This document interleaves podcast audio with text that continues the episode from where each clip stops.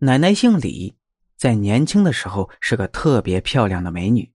具体小五的爷爷是怎样追到他奶奶的，这段故事情节就比较复杂，我就不详谈了。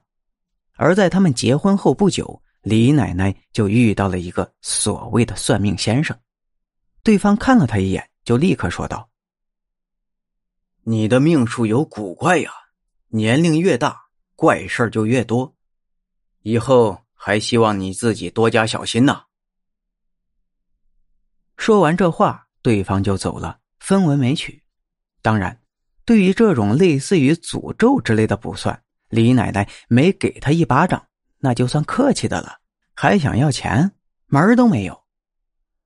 起初，李奶奶对于这个算命先生说的话没有在意，只当对方是发神经似的乱说。可是，在李奶奶到了三十岁生日的时候，却突然看到自己的生日蛋糕。居然是一颗血淋淋的人头，并且在这个人头上面还有几只老鼠在不停的啃着人头上的肉。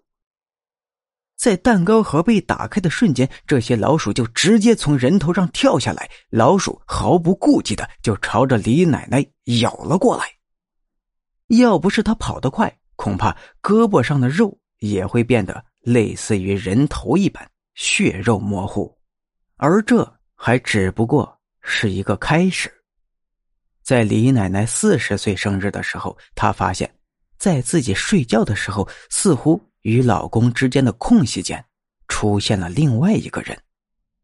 这个人是个小婴儿。可他这颗头，李奶奶却非常熟悉，那正是他三十岁生日的时候出现在蛋糕盒里的那个。血淋淋的人头，在这个事情发生之后，他整个人的精神都变得崩溃了。而在此以后，似乎每隔十年怪事就会降临一次，并且每次都比上一次更加惊悚。人害怕的不是危险的突然降临，而是告诉你一个时间，让你等待它的降临。这种感觉最为煎熬。所以，为了确保自己五十岁生日的时候不会遇见怪事李奶奶可以说是绞尽了脑汁，但最终的结果却并不显著。按照李奶奶的解释，她在五十岁生日的时候看到了一个类似于初中生的孩子站在她的床前。这个孩子手里捏着一把锋利的匕首，一双猩红的眼睛透过窗户的玻璃，直勾勾的盯着。卧室里的他，要知道，他家可是住在十七楼的，能站在这种高度的家伙肯定是鬼。而正在李奶奶思维扭转的时候，她却突然看到那个初中生模样的恶鬼突然穿过了窗户，并朝着他的身体飘了过来。而与此同时，被攥在恶鬼手里的尖刀就直接。刺向了他的身体。不过，这只是所谓的虚惊一场。